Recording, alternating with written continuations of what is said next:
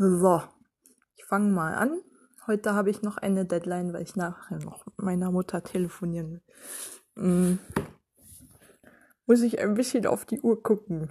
Ähm, ja. Ich bin heute äh, ein wenig hektisch. hm. Grundsätzlich wieder wesentlich entspannter. Einfach nur, weil das Wetter heute schöner war und weil ich wieder auf dem Balkon sitzen konnte. Ich glaube, das waren die wesentlichen Faktoren und ich bin einigermaßen ausgeschlafen, aber ich habe Halsschmerzen und trinke jetzt gleich die zweite Tasse Salbei-Tee. Wobei Tasse meint 0,7 Liter. Also schon mehr als eine normale Tasse. Und ja, ist jetzt nicht schlimm, fühlt sich halt ein bisschen wund an, mein Rachen. Hm, noch nicht so schlimm wie eine Angina. Schluckbeschwerden habe ich keine. Und ich merke auch, wenn ich den ganzen Tag nicht reden würde, dann würde es mir psychisch, glaube ich, auch so schlecht gehen, dass äh, von der Seite mein Immunsystem wieder unter Feuer wäre. Also, wie man es macht, macht man es verkehrt. naja, mh. Heute war ja Sonntag alles ein bisschen ruhiger und gemächlicher als sonst.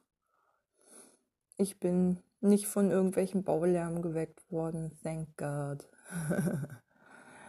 ähm, hab's wieder einreißen lassen und bin wieder mit dem Handy noch eine Weile im Bett geblieben, nachdem ich schon aufgewacht war. Äh, und hab auch ein bisschen mein Limit überzogen und heute sehr viel Quizduell gespielt. Egal. ich merke, ich habe so eine gewisse innere Unruhe.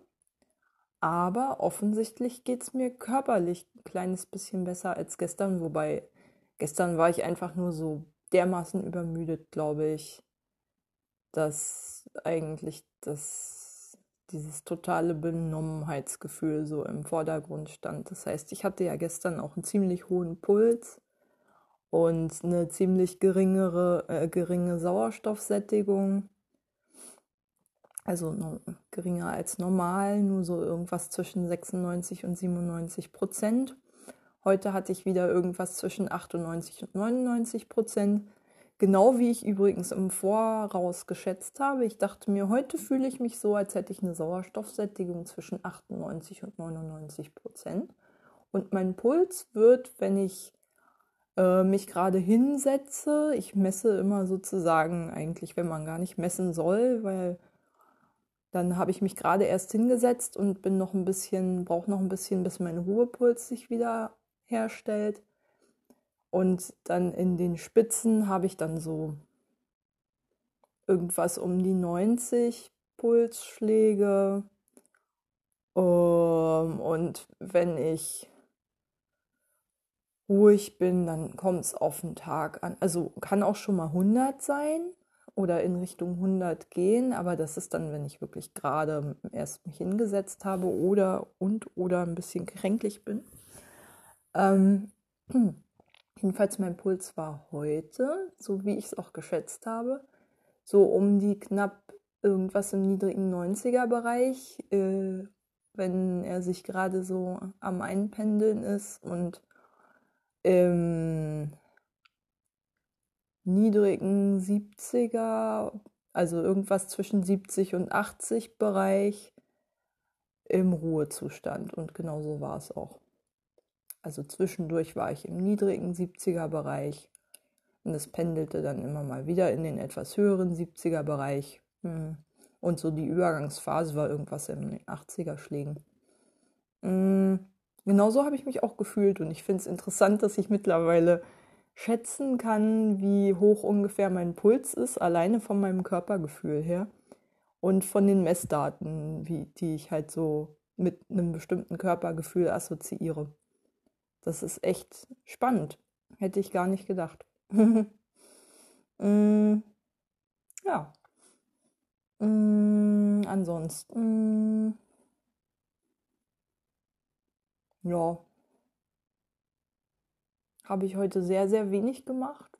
Hauptsächlich gegessen, auf dem Balkon gesessen. Da habe ich mir heute mal wieder Ähm, gestern war ich ja wild, da habe ich tatsächlich mein irgendwie gefühlt meiner Mutter geschuldetes Ausmalbild. Oh Gott, das klingt so dermaßen dämlich.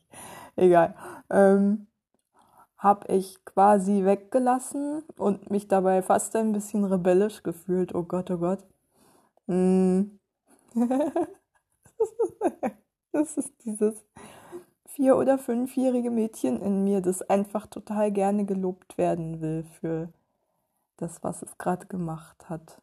Also vor allen Dingen für Zeichnen und Malen habe ich halt gewöhnlich Lob gekriegt von Eltern oder Lehrern. Und äh, das ist so ein ganz tiefer Mechanismus. Ich glaube nicht, dass ich das mal loswerde. ich habe ja nach wie vor diesen Zeigestolz. Ich zeige auch wirklich jedes Mal, wenn ich das Bild fertig habe, mache ich ein Foto und sende es per WhatsApp meiner Mutter. Ja, so diesmal. Mm. Diesmal war es ein Wolf, hat auch ein Imageproblem, aber ist kein Pangolin. Wobei jetzt in letzter Zeit höre ich ja immer mehr so, dass es wohl über Schleichkatzen übertragen wurde, aber keine Ahnung, ehrlich gesagt. Fledermäuse sind auch immer irgendwie äh, mit im Spiel, keine Ahnung. Die hatte ich bisher immer eher mit Ebola in Verbindung gebracht. Ich glaube, das auch ehrlich gesagt. Keine Ahnung ob man das jemals so genau rausfinden wird, wer da irgendwie das ursprüngliche Wirtstier war und wer nur zwischen wird und so, keine Ahnung. Das wird man bestimmt in ein paar Jahren irgendwann mal rausfinden. Aber jetzt ist es bestimmt noch zu früh. Keine Ahnung. Und ähm, ja. ich habe davon ja eh keine Ahnung. Was soll's. So. Ähm, ja. Was habe ich heute sonst noch gemacht? Christian ist überraschend vorbeigekommen. habe ich gar nicht mit gerechnet. Ich habe ihm heute eine Mail geschrieben, weil ich in meinem Posteingang, äh, E-Mail-Eingang gesehen habe, dass äh, eine der von mir unterschriebenen Online-Petitionen zumindest so weit eine Wirkung erzielt hat als ähm, der Gesundheitsminister Herr Spahn sich jetzt doch mit Vertreterinnen, also zumindest einer Vertreterin von einfachen, nicht funktionären äh, Schrägstrich Pflegekräften ähm, am Montag mal treffen will per Videokonferenz. Und ähm, dafür wurden Fragen gesammelt. Äh, und ich habe Christian dann äh, sozusagen gefragt, ob er vielleicht irgendeine Frage hat, die ihm einfällt, weil er ja in dem Bereich arbeitet. Und ähm, ja, ist ihm aber nicht eingefallen. ähm, ich habe mit ihm später noch ein bisschen draußen auf dem Friedhof mit Abstand und so in Ruhe geschnackt. Beten. Und ähm, da erzählte er, dass ähm, seine Chefin quasi fast gänzlich abgetaucht ist, also die Leitung sich im Prinzip fast ganz rausgezogen hat weitgehend resigniert hat, ob der hygienischen Zustände und eigentlich alle sich damit abgefunden haben, dass es halt nicht genügend Schutzkleidung etc. gibt. Ähm und er meinte so, also wenn man das Thema Mundschutz und so weiter aufgreifen wollen würde, dann hätte man das vor ein paar Wochen tun müssen. So, jetzt ist das Kind in den Brunnen gefallen weil ich so zu ihm meinte, na, du wirkst aber so, als ob du, als ob ihr gar nichts anderes machen könntet bei euch auf Arbeit, als irgendwie so quasi hoffen, dass es schon gut geht. Und ähm, ja, also es war so ein gewisser Fatalismus, den er da ausgestrahlt hat. Mit so einem, ja, mit so einem wird schon gut gehen. halt. Äh, so ein Zwangsoptimismus, weil man ja nicht anders kann. Also. Aber er scheint ganz zufrieden mit der Situation zu sein, weil er gerade sehr viel Arbeit abbekommt. Dadurch relativ viel verdient und gleichzeitig nicht allzu viel zu tun hat, wie er meint. Also er kann sich sozusagen Dienste von krank gewordenen Kollegen abgreifen, auf die er immer scharf ist. Was auch immer er mit dem Geld macht. ich weiß es nicht. Äh, oder vorhat. Ähm, und wird aber trotzdem nicht ständig irgendwie aus dem Frei rausgezerrt um den Dienst von jemand anderem zu übernehmen. Also zwischenzeitlich hat er sogar mal, glaube ich, ähm, Schichten gearbeitet, die er sonst nicht arbeitet. Also ich glaube, Frühschicht hatte er mal in den letzten Wochen, als es so richtig krass die Kacke am Dampfen war vom, äh, unter dem Gesichtspunkt von Personalnotstand und halt wirklich sehr viele Kollegen krank waren scheint sich jetzt wieder irgendwie so halbwegs eingependelt zu haben. Jedenfalls wirkte er wesentlich entspannter als beim letzten Mal, als ich ihn gesehen habe. Ja. Naja. Da kann man irgendwie nur so zugucken und sich denken, ja, hoffentlich geht's wirklich gut. Also er wirkte so, als sei er auf jeden Fall fest davon überzeugt, das, das Schlimmste schon überstanden ist, so wie halt alle gerade denken, dass das Schlimmste schon überstanden ist. Also ich sehe gerade niemanden, der nicht von diesem Optimismus angesteckt ist und ich bin da einfach sehr skeptisch, weil ich grundsätzlich, glaube ich, ein pessimistischer Mensch bin, aber auch, weil es einfach jeglicher Grundlage entbehrt, meiner Meinung nach, weil einfach. Also, so schnell wird das nicht einfach verschwinden. Warum sollte es auch? Das ist äh, wahrscheinlich auch nur der Optimismus der Perspektive geschuldet, dass die meisten halt nicht in der Notaufnahme arbeiten und nicht mitbekommen, wie sich da die Betten füllen auf den Intensivstationen. Davon kriegt man ja auch wenig mit. Also man muss schon ganz gezielt äh, sich um solche, also sich um Berichte und Infos aus dem Bereich bemühen. Intensivmedizin und Auslastung. Sonst kommt man da relativ gut um diese Infos rum. Und dann hat man schon so das Gefühl, weil Politiker das ja weitestgehend so kommunizieren und Wirtschaftsverbände es unterstützen. Äh, ja, also das Schlimmste ist mehr oder weniger überstanden oder wir können jetzt wieder in die Lockerungsphase übergehen. Also, mh, hm, Wobei ich das Gefühl habe, unausgesprochen, dass eigentlich in Kauf genommen wird, dass es halt einfach dadurch wieder schlimmer wird und man dann schon hofft, irgendwie, es wird jetzt nicht, ja. Naja, also ich meine, gut, wir haben ja jetzt schon x Ausbrüche in Pflegeheimen gehabt und so und in ähnlichen Einrichtungen und Kliniken. Und es gab keinen öffentlichen Aufschrei weitestgehend. Also das ist halt mehr oder weniger so von der Öffentlichkeit hingenommen worden. Mm, es gibt ja auch keine, also in der Hinsicht gibt es ja auch keine guten Schutzkonzepte für die Risikogruppen, die in solchen Einrichtungen leben. Sonst würde es ja nicht immer wieder zu diesen Ausbrüchen kommen und die bekannten Missstände in Sachen hygienische Ausstattung und äh, Schutzausrüstung und sowas, die, äh, ja, wie gesagt, die sind bekannt. Jeder weiß, warum es zu diesen Ausbrüchen so leicht kommen kann und es wird halt so weitestgehend von der Öffentlichkeit hingenommen, habe ich den Eindruck, so wie es halt irgendwie diese altbekannten Zustände in Pflegeheimen ja auch seit Jahren einfach hingenommen werden. Und das ist, glaube ich, den Leuten dann einfach egal verglichen mit ihrer Freiheit, so den meisten Menschen, die nicht gerade in dem Bereich arbeiten. Und ähm, ich glaube, selbst Leute, die da arbeiten müssen, einfach, wie gesagt, diesen ähm,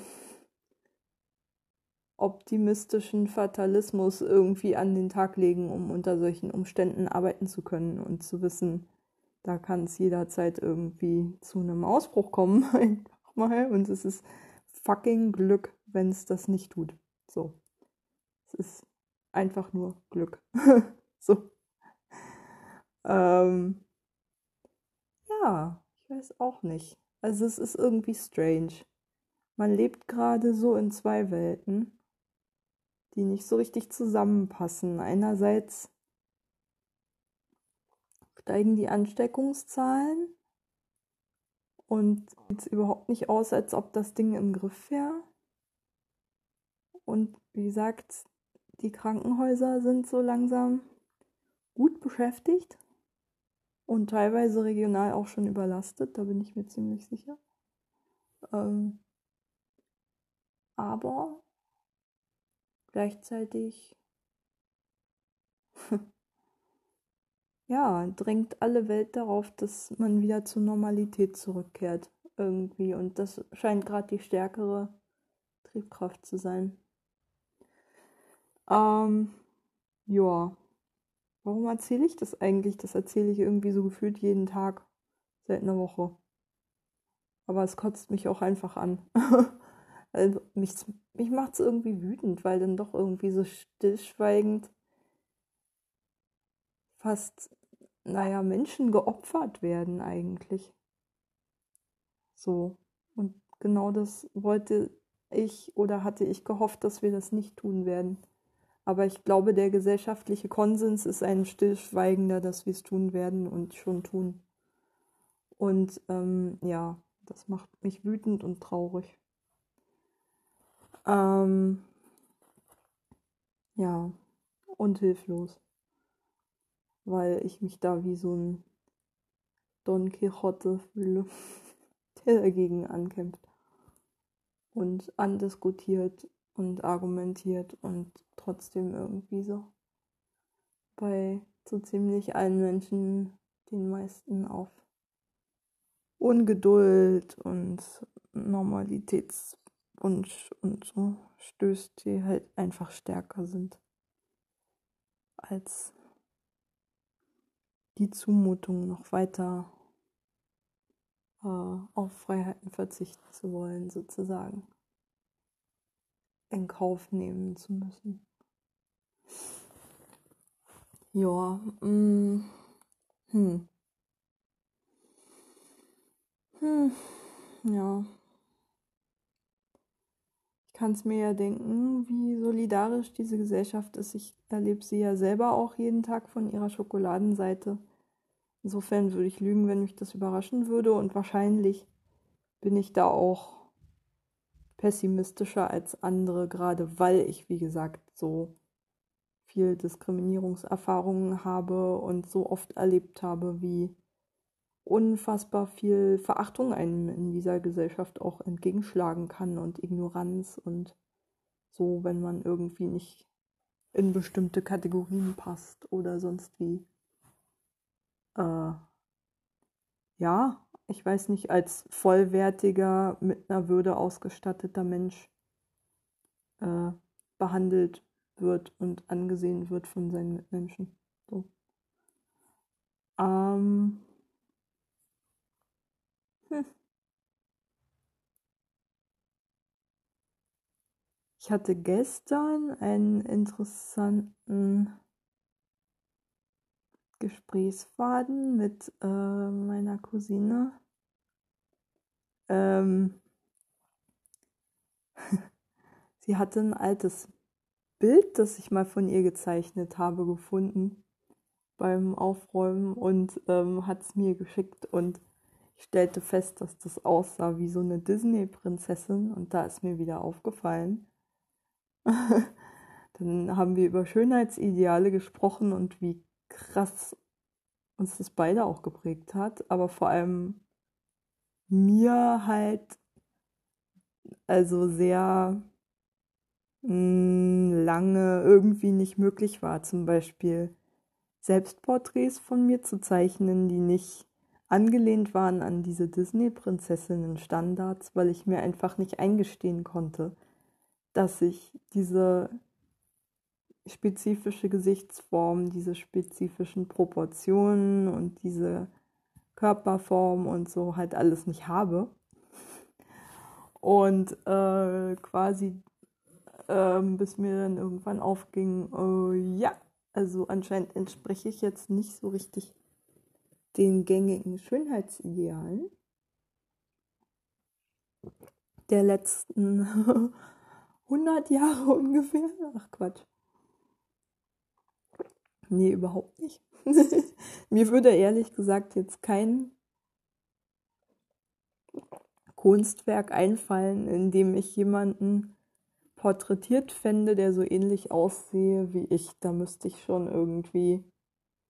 Mh, hm, nee. Also extrem geschönte Versionen vielleicht, aber eigentlich nee. Ich habe, wenn ich den Fernseher angemacht habe, so als Kind und Jugendliche, nie Menschen gesehen, die so ähnlich aussahen wie ich. Äh, in Büchern werden Menschen beschrieben, die allesamt nicht so aussehen wie ich. Oder wenn dann irgendwie als Witzfiguren dargestellt werden, wenn sie ähnliche körperliche Merkmale haben. Ähm, ich sehe in Serien keine Menschen, die so ähnlich aussehen wie ich.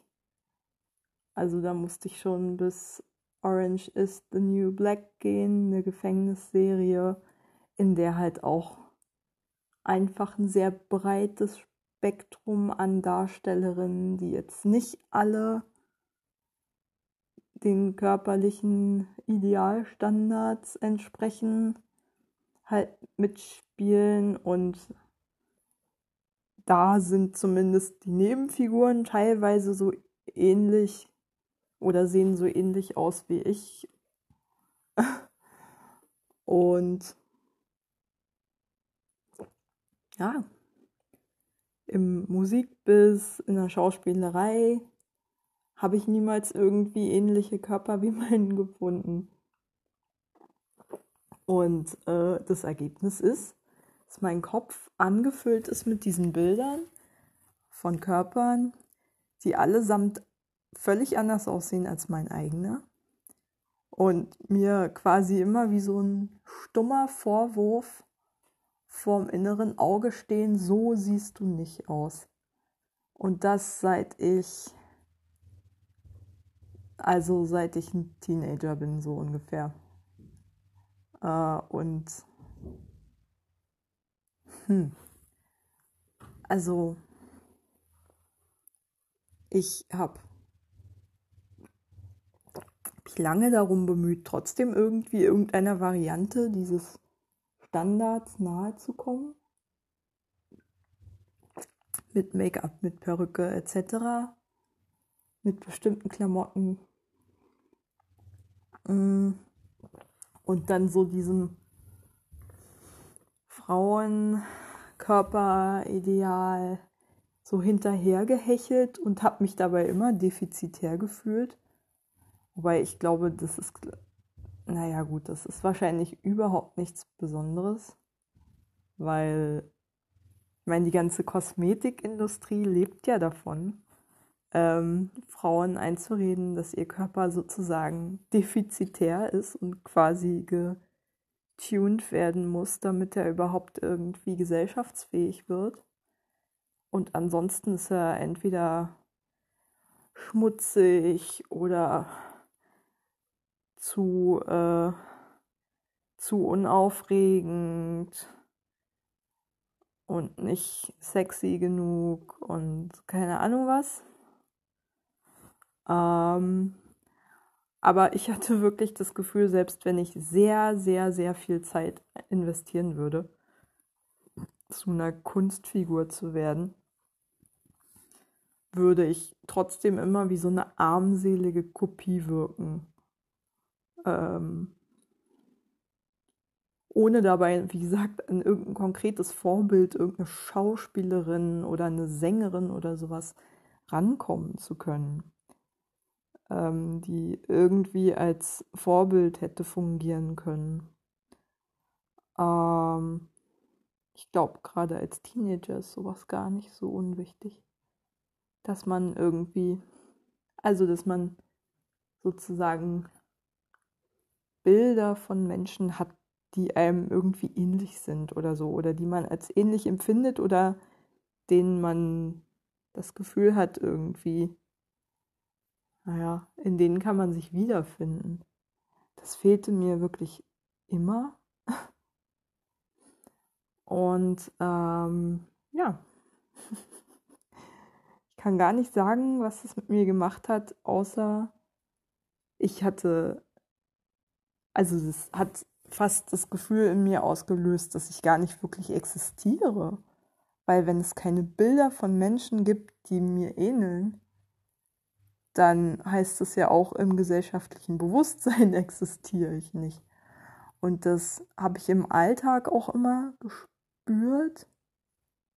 Also ich hatte als äh, Kind eine ganz normal große Nase, die aber als ich ein Teenager wurde, so richtig, richtig, richtig doll gewachsen ist und eine fürchterlich, also sie war wirklich krumm, also mit einem starken Höcker und einer völlig, also mit einer knolligen, nach unten gerichteten Spitze und äh, sah wirklich so ähnlich aus wie die Na Nase von Gérard Depardieu, nur mit einem Höcker drauf, so ungefähr. Das durfte ich dann ertragen, seit ich ungefähr so 12, 13 war, so diese Nase, die sich da in meinem Gesicht ausgebreitet hat. Und ähm, ich habe dann mit 16 beschlossen, äh, dass ich eine Nasenkorrektur vornehmen lasse. Meine Mutter hat mich da auch unterstützt. Die hat auch gesehen, wie sehr ich darunter leide. Ähm, und ich weiß noch, wie meine Mitschüler mich wirklich so direkt nachdem ich nach der Nasen-OP das erste Mal wieder zur Schule gekommen bin, abrupt die gleichen Mitschüler anders behandelt haben. So. Also ich habe jetzt keine total schöne Musterkatalognase, die sieht immer noch so nicht so aus, wie man sich halt eine operierte Nase vorstellt. Die hat noch so ihre Ecken und Kanten aber sie, also sie hat überhaupt keine Ähnlichkeit mehr mit der Nase davor. So, die ist wesentlich kleiner, der Höcker ist weg. Mm. Sie ist kürzer. Mm. Ja. Und ähm, ja, wie gesagt, ich habe nichts anders gemacht. Ich habe nichts an meinen Klamotten geändert oder an meinem Make-up oder an meiner Perücke. ich hatte einfach nur diese Nasen-OP und wie gesagt, so. Also ich habe nur gehört, wie irgendjemand von meinen Mitschülern gesagt hat, boah, die sieht ja gar nicht hässlich aus. so wurde mir irgendwie so über zehn Ecken zugetragen oder ich weiß nicht, woher ich es gehört habe, aber ich, ich habe diesen Satz noch im, im Ohr. Entweder sie sieht gar nicht so hässlich aus oder die sieht ja gar nicht schlecht aus. Irgendwie sowas. Und es war seltsam, wie viel das ausgemacht hat. Meine Mitschüler haben mich vorher, also da gab es halt Leute, die mich arg gemobbt haben. Und das war den meisten Menschen, die das mitbekommen haben, Lehrern, Mitschülern, ziemlich egal. Oder die haben sich halt weggebückt. Und danach, ich schwöre, haben Leute tatsächlich angefangen, von mir als Mensch zu denken und das vielleicht nicht mehr so cool zu finden. Es gab zwar immer noch die Idioten, sag ich mal, die mich gemobbt haben, aber die waren isolierter und die anderen haben ihnen irgendwie signalisiert, ey komm, du bist schon bekloppt, oder? Also sie haben das nicht mehr so offen gemacht, das waren dann eher so Aktionen, die wenige mitbekommen haben. Während es vorher so richtig öffentliche Demütigungsrituale gab, denen ich da ausgesetzt war. Und es lag auch daran, glaube ich, dass einfach mh, hm, sich die Klassenzusammensetzung so ein bisschen verändert hatte, seit wir mit einem anderen Gymnasium zusammengelegt wurden, wo die Schüler halt einfach ein anderes Klassenklima kannten, in dem halt Mobbing nicht so toleriert bis gefördert wurde wie in den vielen Klassen äh, oder wie in vielen Klassen an meiner alten Schule. Und das machte auch noch mal was aus, aber ich schwöre, es war auch diese Nasen-OP. ich blieb ein Außenseiter für den Rest meiner Schulzeit, aber ich war zumindest irgendwie in die Kategorie des menschlichen Wesens aufgerückt, weil ich nicht mehr als total hässlich galt. So. Es, plötzlich konnten Menschen mit mir auch mal irgendwie ein Wort wechseln, ohne gleich schief angeguckt zu werden von anderen. Oder konnten mich auch mal verteidigen oder sowas. Das war vorher alles nicht möglich. Ähm, und das finde ich ehrlich gesagt krass. Und ich habe dann ja irgendwann äh, nachdem ich schon ein paar Jahre in Berlin gelebt habe und zwischenzeitlich halt immer mal wieder sehr knapp bei Kasse war, nach meinem ersten Studium halt zwei Jahre ALG 2 bezogen habe, weil ich keinen Job gefunden habe. Und ähm, in der Phase habe ich dann entschieden, ein Kopftuch zu tragen statt Perücken, weil Perücken halt einfach teuer sind und nur zum Teil von der Krankenkasse finanziert werden und die sowieso nie äh, die vollen Kosten für eine richtig gute Perücke übernehmen, weil das einfach über das Budget, das die Krankenkassen dafür haben, hinausgeht. Ähm, ich mache das immer zu einem Kriterium bei der Krankenkassensuche, wie hoch der Zuschuss ist, aber es ist immer ein Zuschuss, der einfach zu niedrig ist. Also ich habe keine Kasse gefunden, die einen Zuschuss zahlt, von dem man wirklich eine richtig gute Perücke bekommt. Und auch halt in zu wenigen, also in zu, zu langen Abständen. Wenn man täglich eine Perücke trägt, dann ist es, dann ist die halt auch schneller verschlissen. So, das ist einfach so. Und jetzt mh, mm, bin ich ja, also unter anderem auch, oh Gott, ich glaube, ich habe darüber auch schon mal geredet. Jetzt habe ich ja auch äh, quasi diese Lösung gewählt, dass ich tatsächlich wieder eine Perücke gekauft habe nach vielen Jahren.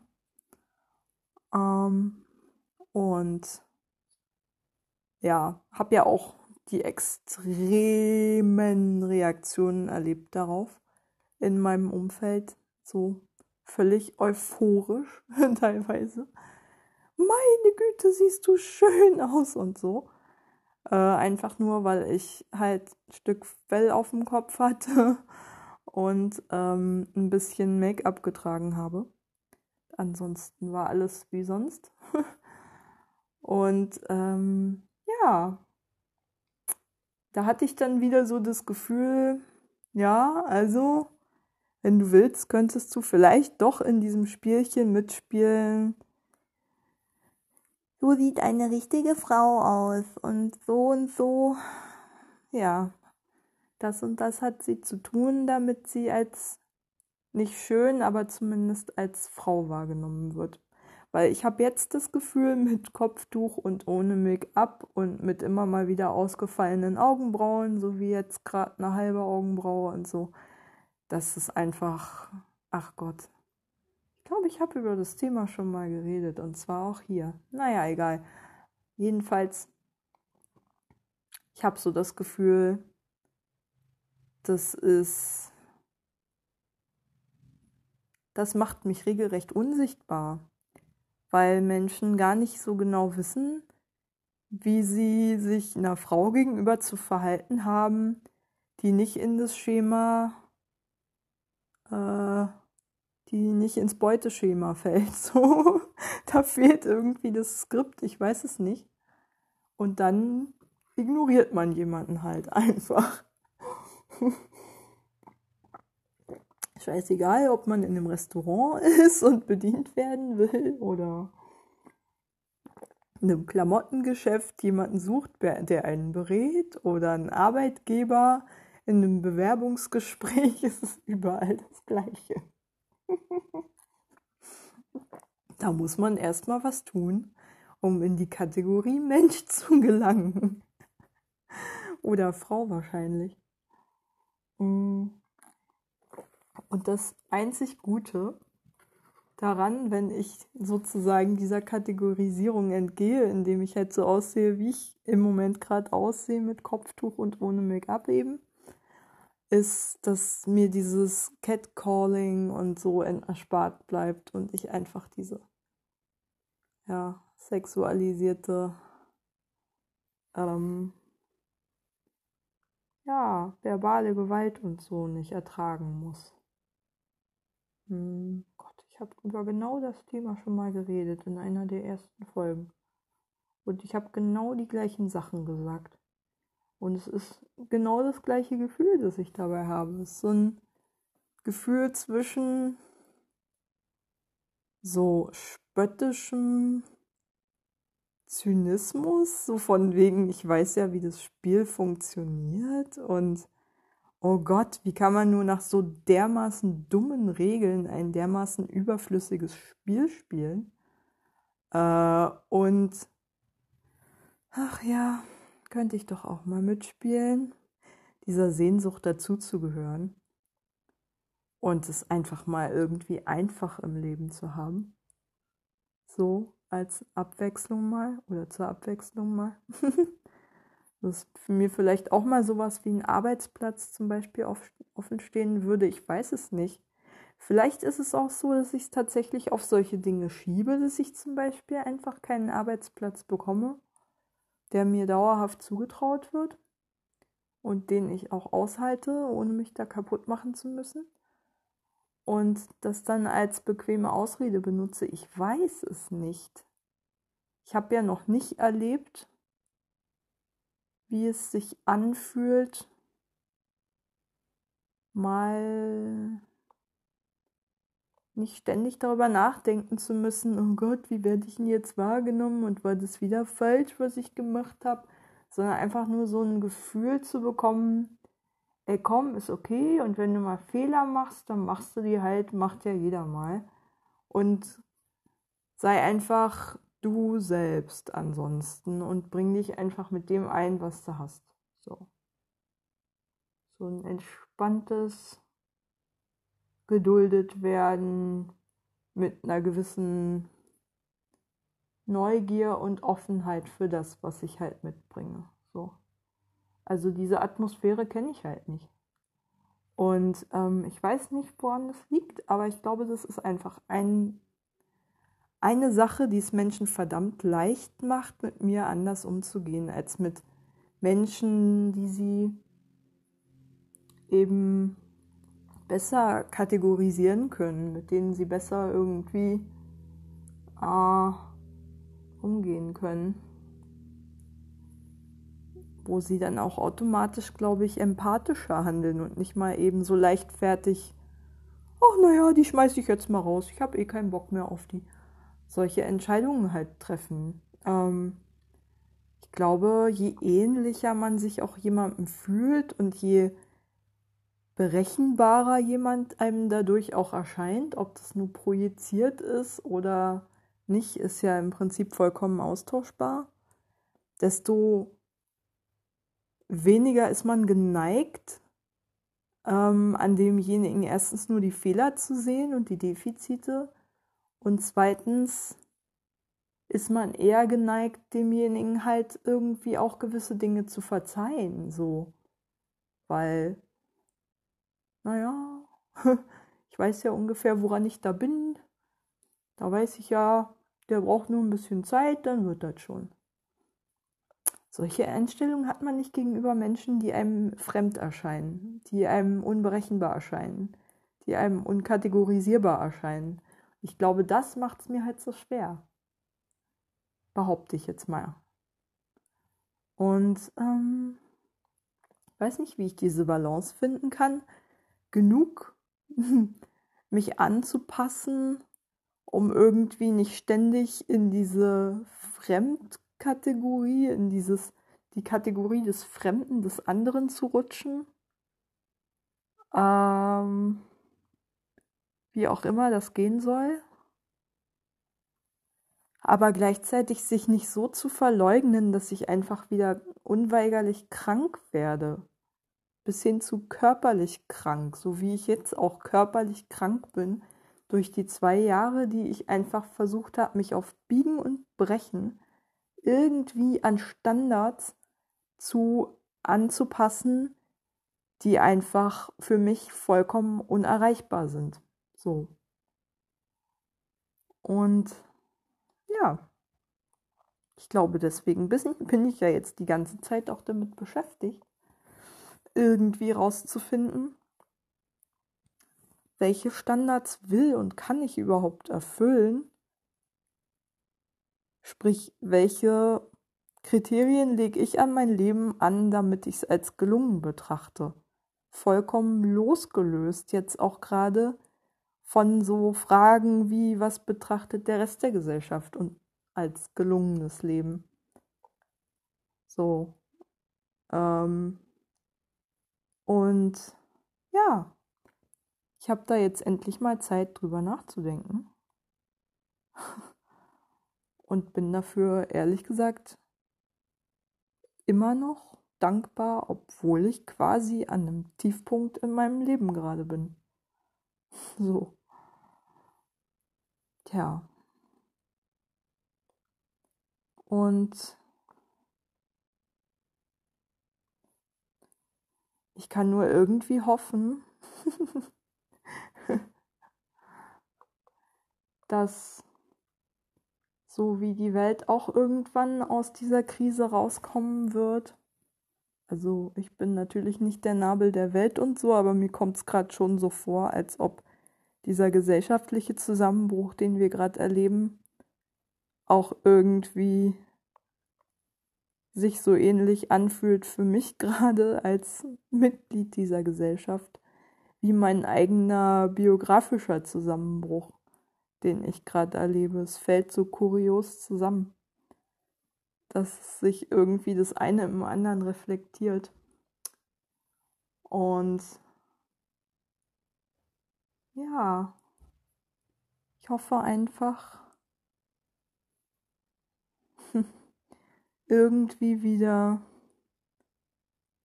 ein bisschen stärker und ein bisschen wahrhaftiger und mir näher und meinen Bedürfnissen stärker verbunden und auch verpflichtet aus dieser Situation rauszukommen wie auch immer dieser Weg raus aussehen kann, den ich mir gerade natürlich überhaupt nicht vorstellen kann, weil ich wie jeder andere Mensch jetzt auch irgendwie von Tag zu Tag lebe und keine Ahnung habe, was morgen bringen wird. Mm. ähm ich aber trotzdem daran glaube, dass es eben morgen geben wird. das ist das eben. Ja dass es dieses Morgen geben wird, das hoffentlich ein bisschen besser ist als das, was jetzt ist. Und ich glaube einfach daran, ich glaube nach wie vor daran, dass die einzigen Zeiten, in denen man überhaupt offen genug für einen Lernprozess ist, Situationen sind, in denen man quasi am Rock Bottom ist, also quasi ganz, ganz unten ist Weil wenn alles funktioniert, hat man überhaupt keinen Anreiz, zu, irgendwas zu ändern. Warum denn? Es funktioniert ja alles. Selbst wenn man sich auf einen Zusammenbruch hin, hinarbeitet, kommt es einem ja trotzdem so vor, als ob es funktioniert, solange es noch irgendwie geht. Oder man die Illusion aufrechterhalten kann, man könnte es noch unendlich so weitermachen. Und während man dabei ist, sich zugrunde zu richten, redet man sich ja die ganze Zeit ein dass es irgendwie ewig so weitergehen wird und man verschwendet da ja auch keinen Gedanken daran, wie es sein, also wie, wie lange das noch gut gehen könnte oder so, weil man gar nicht sich die Zeit dazu nimmt, auch zu fragen, was mache ich hier eigentlich gerade und kann ich das überhaupt aufrechterhalten und die, äh, schon gar nicht die Frage, will ich das aufrechterhalten? Und ähm, ich habe auch heute in der Tagesschau äh, ein Interview mit Wolfgang Schäuble überflogen, in dem er auch genau solche Gedanken anspricht, wie, ja, Moment, wir haben uns einfach als Gesellschaft in eine Sackgasse manövriert, offensichtlich, und müssen gucken, wie wir da wieder rauskommen können und ähm, meinte damit vor allen Dingen einfach diesen fehlenden, also die, die, die fehlende Wertschätzung und den, den katastrophalen gesellschaftlichen Stellenwert für Pflegeberufe äh, und Gesundheits- und Dienstleistungsberufe im Allgemeinen und die Ignoranz gegenüber dem Klimawandel als so die offensichtlichsten Beispiele, die halt wirklich jedem irgendwie auffallen, der in den letzten zwei Jahren mal irgendwann in eine Zeitung geguckt hat oder die Tagesschau angemacht hat oder sonst wie mit irgendwelchen Medien äh, außerhalb von irgendwelchen seltsamen politischen Blasen konfrontiert war, die, keine Ahnung, den Klimawandel leugnen oder so. Mm. Oder vielleicht auch einfach mal den Wetterbericht studiert hat, keine Ahnung. Ähm, und ich hoffe einfach so sehr, dass es auch dieser Gesellschaft irgendwie gelingen wird. Hm. Nicht einfach gleich wieder zu vergessen, so wie es jetzt ja gerade offensichtlich die gesellschaftliche Stimmung ist, was uns in diese Situation gebracht hat. Und ähm, ja, so pessimistisch ich da für unsere Gesellschaft als Ganze bin, äh, hoffe ich doch, dass ich den Optimismus zumindest für mich selbst nicht verliere, wenn ich schon offensichtlich keinen Einfluss auf die Gesellschaft habe. ähm, ja. Ich rede wirres Zeug, egal. Ist auch Zeit. Langsam. Naja. Ich glaube, muss jetzt eh so langsam Schluss machen, weil meine Mutter, glaube ich, gleich anruft. naja. Mal schauen, was morgen mit sich bringt. Ähm, gute Nacht.